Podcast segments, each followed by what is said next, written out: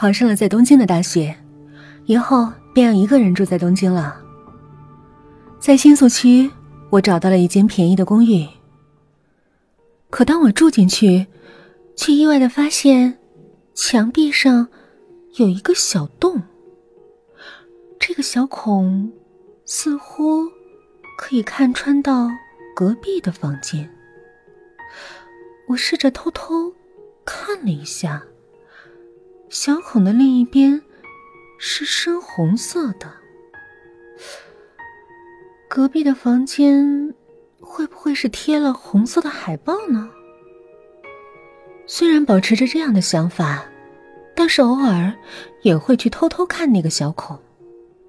可是，不管怎么看，一直都是红红的。第二个月，房东来收房租的时候，我就问了一句：“哎，阿姨，我隔壁的房间……”住的什么人呢？哎，什么人，我也不清楚，只知道他眼睛好像有点毛病。